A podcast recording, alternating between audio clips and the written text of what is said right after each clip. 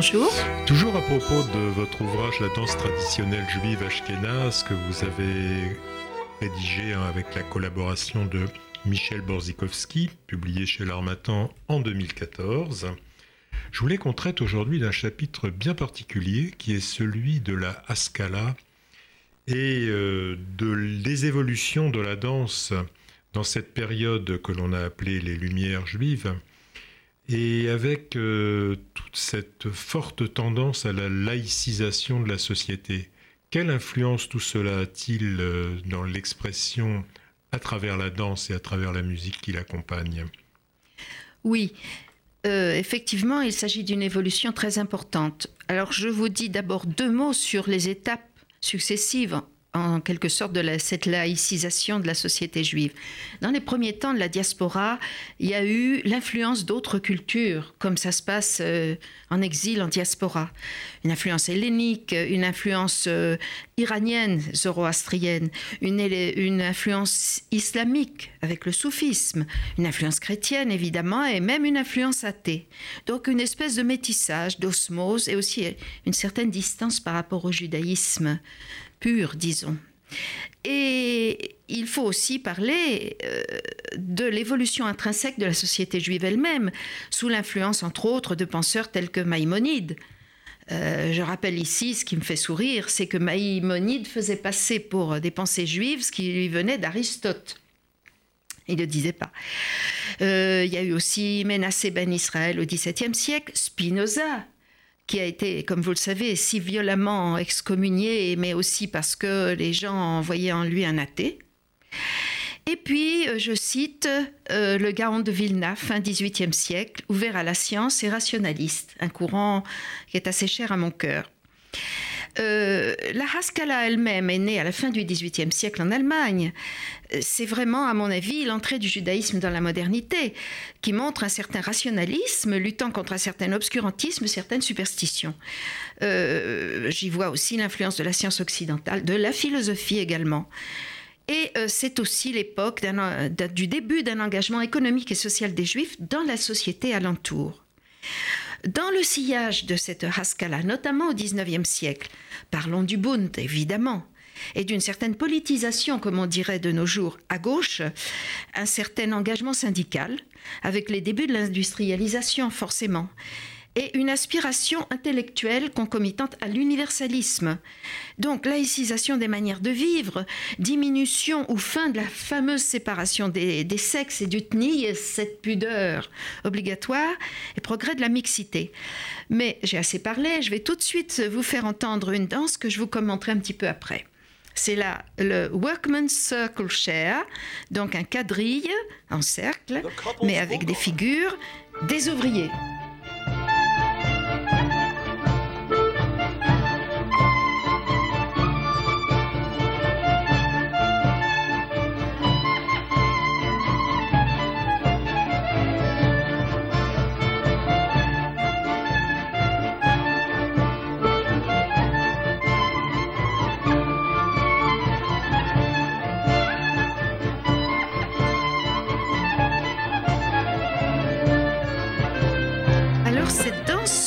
Qui est ici animé par Steve Weintraub. Vous l'avez compris, il est américain.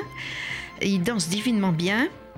Donc c'est une danse mixte à partenaires et une danse populaire, mais en même temps une danse de cour, car un cher, c'est un quadrille, c'est une contredanse qui est née et s'est déployée au XVIe siècle, donc une danse de la Renaissance, très élégante, je trouve, pas très facile à danser parce qu'il y a des changements de partenaires et des figures diverses, et très très très en vogue dans les salons au XVIIIe siècle, une danse de bal.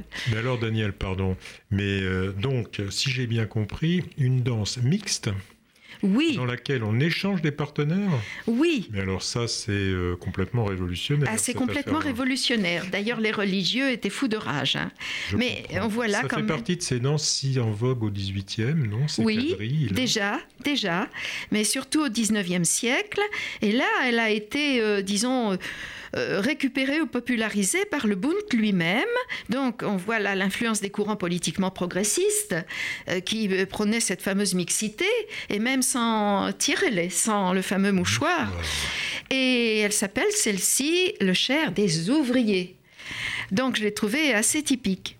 Alors, dans ce contexte de laïcisation, la danse, outre l'évolution de la mixité sexuelle euh, a subi aussi l'évolution due aux danses de salon, en vogue chez les non-juifs, des danses en couple, et aussi des danses d'exhibition, comme on disait, c'est-à-dire des danses acrobatiques, des danses en solo.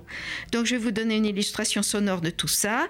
Alors de plus en plus, dans ces époques, fin 18e et surtout tout au long du 19e, jusqu'au fond à la Shoah, la danse devient une réjouissance profane.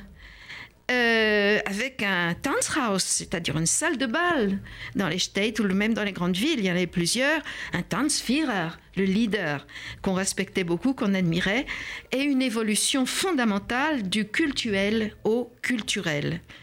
Alors je vous passe les bagarres entre les chassidim et les, les autres que les chassidim appelaient haineusement apikoirim, ce qui veut dire, venant du grec, les épicuriens. Les pauvres, ils étaient juste des mécréants, entre guillemets.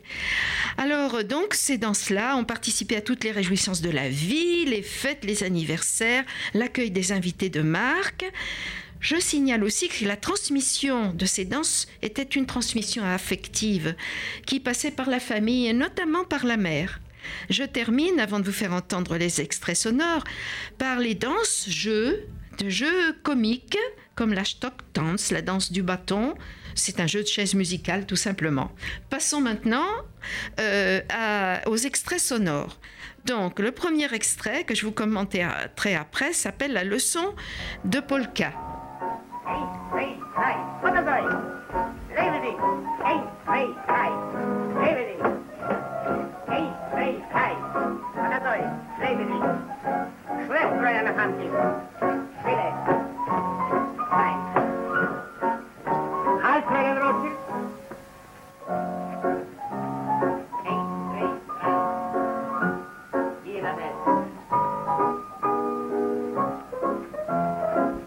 Cette leçon de polka est extraite d'un film absolument charmant datant d'avant la Shoah qui s'appelle Mamen. La lettre à la maman avec les jolis petits euh, diminutifs euh, affectifs et figurez-vous que cette jeune fille juive tombe amoureuse de son professeur de polka. Et évidemment, euh, c'est un goy. Alors, euh, tout le monde fait très attention dans la famille déjà à ce qu'il euh, n'y ait pas de, drame. Mais bel et bien, le professeur de polka couche avec son élève et l'engrosse. La leçon naturellement de ce film, un peu mélodramatique, c'est la nécessité absolue de l'endogamie juive. Sans parler de l'amour maternel comme thématique et tout ce que ça montre euh, sur les modes de vie. Voilà, ça c'était sur la polka. Mais je vais vous faire aussi entendre une autre danse qui s'appelle, qui est un bulgare, euh, euh, Celui-ci, c'est un bulgare de couple, donc mixte encore une fois. Ici, il est animé par Steve Weintraub, toujours de Weimar. Alors, le bulgar, c'est une danse populaire, une danse de paysans, en fait. Et malgré son nom, ce bulgar ne provient pas de Bulgarie. Il est originaire de Bessarabie, et puis c'est klezmerisé. Et, puis, en fait, c'est une variante de la sirba donc danse de Serbie originellement. Et d'un rythme vif, pas très facile à danser, assez fatigante mais rigolote. Ce rythme est assez proche du Freiler en fait, Freilers. Alors pourquoi bulgare? Parce que euh, à un moment donné, les Bulgares étaient nombreux à vivre en Moldavie et aussi dans la région d'Odessa en Ukraine vers la fin du 19e siècle.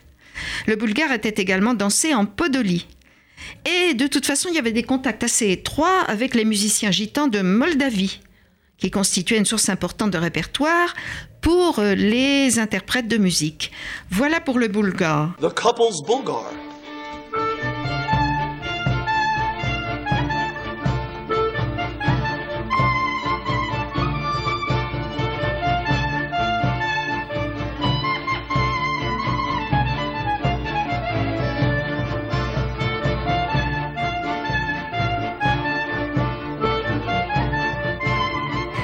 Bulgar. enfin, je vous fais entendre le pas d'Espagne, c'est-à-dire le pas d'Espagne, bien sûr, toujours conduit par Steve Weintraub. Euh, je vous le fais entendre maintenant, je vous le commente après. Pas d'Espagne.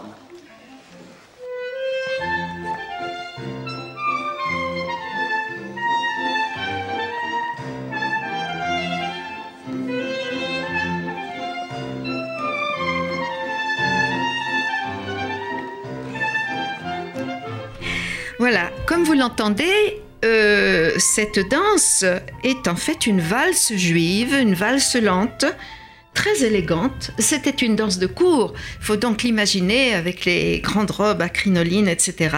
Daniel, quand vous parlez de cour, vous voulez dire la, la cour du tsar?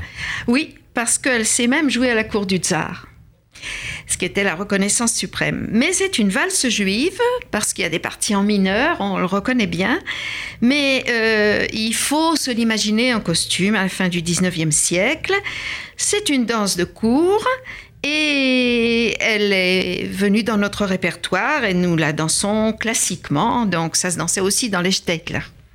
Alors là, on voit vraiment bien euh, cette rupture de la Scala par rapport à tout ce qu'on a pu connaître avant sur les danses avec une forte connotation religieuse quand même. Là, vraiment, maintenant, on est dans des danses euh, très profanes. Très profanes et tous les tabous sont transgressés.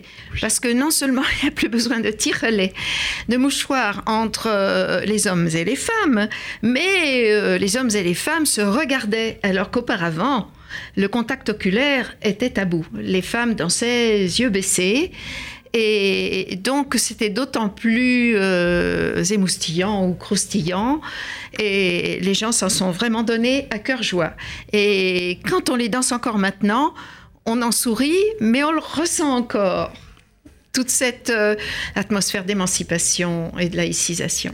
Eh bien, merci Daniel de nous avoir permis de passer, de traverser ensemble cette euh, période très très importante dans la, dans la culture et dans le monde juif. Merci à vous.